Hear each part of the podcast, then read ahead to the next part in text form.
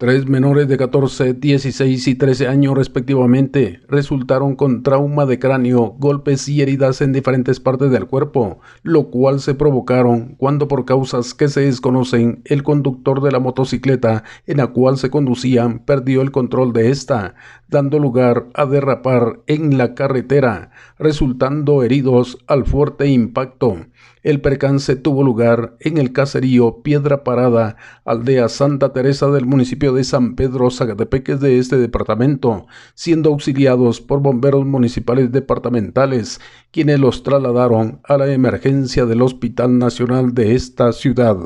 Desde Emisoras Unidas en San Marcos, informa José Luis Vázquez, primera en noticias, primera en deportes.